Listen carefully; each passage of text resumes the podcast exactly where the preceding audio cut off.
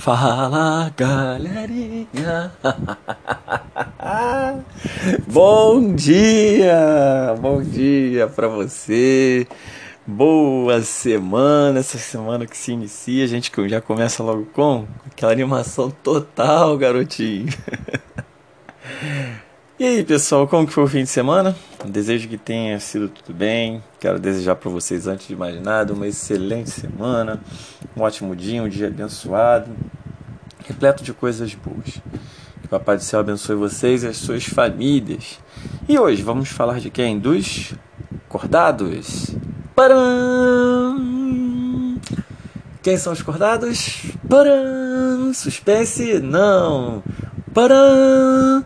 Peixes, aves, anfíbios, peixes, aves, répteis, anfíbios e mamíferos. Quase que eu erro a ordem, tá vendo? Mas esse paran é para você não esquecer deles: peixes, aves, répteis, anfíbios e mamíferos. A garota!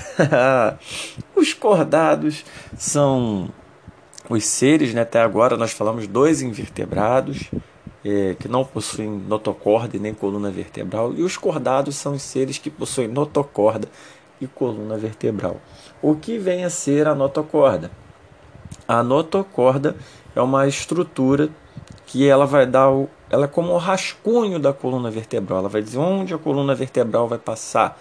Ela está presente no peixe mais primitivo, o anfioxo, e esse não tem coluna vertebral, mas ele tem a notocorda, é uma linha é uma estrutura que vai dar o eixo corporal, ela vai dizer onde a coluna vai passar. Isso posteriormente, né, nos outros animais, a notocorda é substituída pela coluna vertebral. Veja, não é a notocorda que fabrica a coluna vertebral. Ela é o local que dá a direção, que vai formar o eixo do corpo do animal, que vai dizer onde a coluna vai passar. Pois bem, é, hoje nós vamos começar falando dos peixes, né? Já que a gente vem falando como a vida veio eh, se diversificando no mar, né? É, o surgimento do crânio e da coluna vertebral ele foi muito importante. Por quê? Porque ele permitiu o aumento do tamanho de alguns animais. Você vai ter um animal de um porte maior, né? Então as vértebras que vão formar a coluna, elas conseguem sustentar um corpo mais robusto, mais musculoso. O crânio passa a proteger as estruturas do sistema nervoso. Então isso é um grande passo, um grande salto na evolução. E os peixes, eles são vertebrados aquáticos que têm uma grande variedade de formas, de tamanhos. Eles utilizam as nadadeiras para se locomover na água, elas vão fazer a parte dos membros desse peixe, né? eles se locomovem pelas nadadeiras. Eles têm nadadeira peitoral, dorsal, caudal. É, apresentam uma pele toda recoberta por escamas e que essa pele produz um muco que ele é secretado na superfície do corpo do animal e ele vai lubrificar a superfície do corpo e ajudar no deslocamento na água.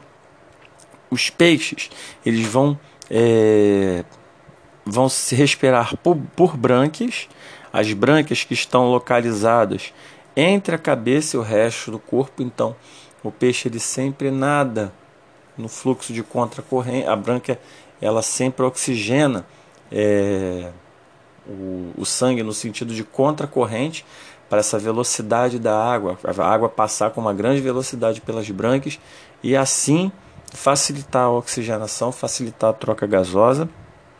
Então eles respiram pelas brânquias. Algumas espécies dos peixes são pulmonadas, por exemplo, a piramboia um peixe que nós temos aqui no Brasil, ela tem a capacidade de respirar um tempo fora d'água, por pulmão. E os peixes também quero destacar para vocês a presença da bexiga natatória. A bexiga natatória, que é um órgão de grande importância porque ela controla a, a profundidade que o peixe vai ficar. Então ela vai facilitar a flutuabilidade do peixe. Quando ela está cheia de ar, o peixe fica menos denso e ele sobe, ele começa a subir. Quando essa bexiga natatória ela se esvazia, o peixe afunda. Então ela foi um órgão importante, ela é um órgão importantíssimo para os peixes. E você pode até estar se perguntando nesse momento, mas se ele está na água, como que esse órgão, como que a bexiga natatória se enche de ar? Esse ar ele é retirado do sangue do peixe. É, existe um mecanismo no peixe que a hemoglobina que está carregando o oxigênio, ela libera o oxigênio e esses gases conseguem penetrar na, na bexiga natatória, fazendo ela inchar. É, lembrando que, por exemplo, essa, a bexiga natatória ela está presente nos peixes ósseos. O tubarão, por exemplo, é um peixe cartilaginoso. O tubarão ele controla a sua posição através na posição na água através da quantidade de óleo que é feita no seu fígado, que é bastante desenvolvido. Então o fígado produz uma grande quantidade de óleo. É, outros peixes têm uma quantidade de uma reserva de tecido adiposo muito grande. Então, ela não está presente em todos os peixes. Né? E a piramboia, que a gente falou que é um peixe pulmonado, a bexiga natatória que faz esse papel do pulmão para esse peixe. E sobre a evolução dos peixes, né? como que aconteceu? Os primeiros craniados vertebrados foram as lamprés e feiticeiras. Esses peixes eles não possuíam, eles possuíam somente uma boca circular sem nenhuma estrutura para morder algum animal, para caçar, para mastigar sua presa. Né? Então, eles não possuíam nenhuma estrutura nesse sentido. Até que uns milhões de anos depois dos primeiros caninhados, você tem o aparecimento de uma estrutura que dá mais é, mobilidade para o animal. Mobilidade de mastiga... Aparece a mobilidade de mastigação, que é a mandíbula. Né? O animal passa a conseguir mastigar. E essa novidade evolutiva, ou seja, a mandíbula com uma maior capacidade de nado, permitiu com que os peixes se tornassem grandes predadores, predadores mais eficientes, com uma dieta bastante variada e vão se tornar grandes predadores do mar. Além disso, essa mandíbula ela passa a funcionar como uma estrutura de ataque e defesa. Né? Ele pode caçar e ele também pode se defender. Então, surgimento da mandíbula dá um, um plus a mais para os peixes.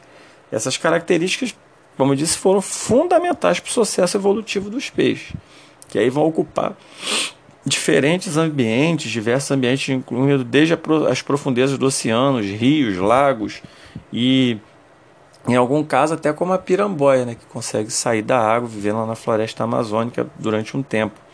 Bom, é, então se a gente for traçar, traçar um paralelo, né, primeiro é, o peixe tem o surgimento da mandíbula, é, alguns peixes depois aparecem com esqueleto cartilaginoso, a gente tem os tubarões, as raias, quimeras, são peixes cartilaginosos.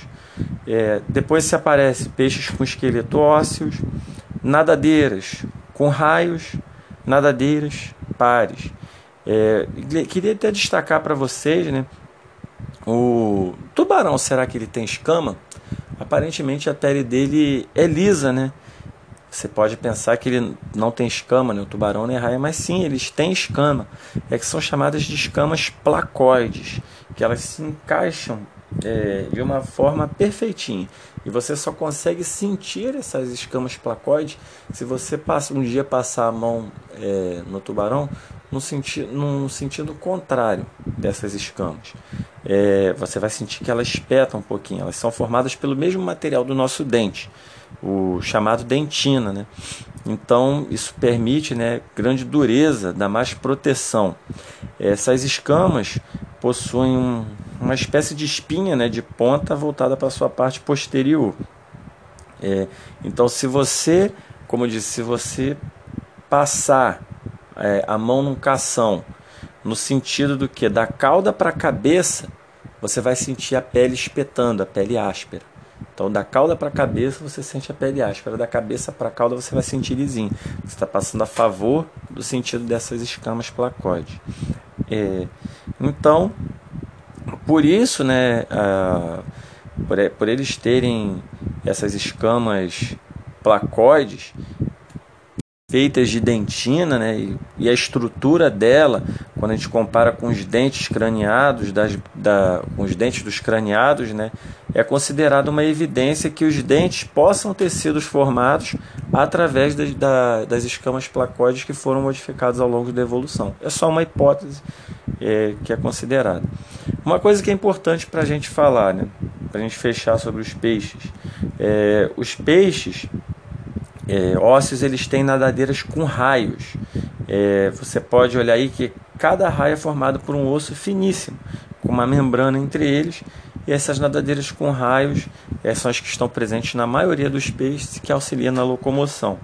Existem os peixes como a pirambó e selacanto que têm as nadadeiras lobadas, ou seja, é, são nadadeiras até mais carnosas, mais firmes, e que elas que se transformaram nas patas dos anfíbios posteriormente, as nadadeiras lobadas. E, como a gente falou também, tem peixes como a pirambóia que tem um, uma espécie de pulmão, né? que permite a respiração pulmonar além da branquial. Né? Por exemplo, no, na piramboia, né? A piramboia que é a bexiga natatória, ela é, faz o papel do, do pulmão. E galera, os peixes cartilaginosos, como o tubarão, né? Eles, a gente pode até estar tá falando mais um pouco na aula. Eles têm adaptações interessantíssimas. O tubarão, ele é um exímio predador tubarão ele consegue perceber uma gota de sangue a 30 metros, ele tem um excelente olfato, ele tem uma estrutura que consegue captar, captar variações elétricas na água, consegue captar ondulações na água. Então é um bicho assim bem interessante. Essa estrutura que ele tem que permite captar movimentos na água, que permite captar vibrações, variações de pressão, são as linhas laterais que ele, possui bem no, na região da cabeça. Então é um, um bicho assim excepcional, o tubarão. Então, pessoal, sobre peixes, é isso aí que nós vamos falar na aula.